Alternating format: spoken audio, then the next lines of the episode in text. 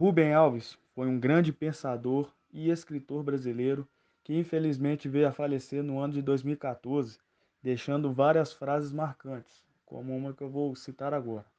O que as pessoas mais desejam é alguém que as escute de maneira calma e tranquila, em silêncio, sem dar conselhos, sem que as digam: se eu fosse você.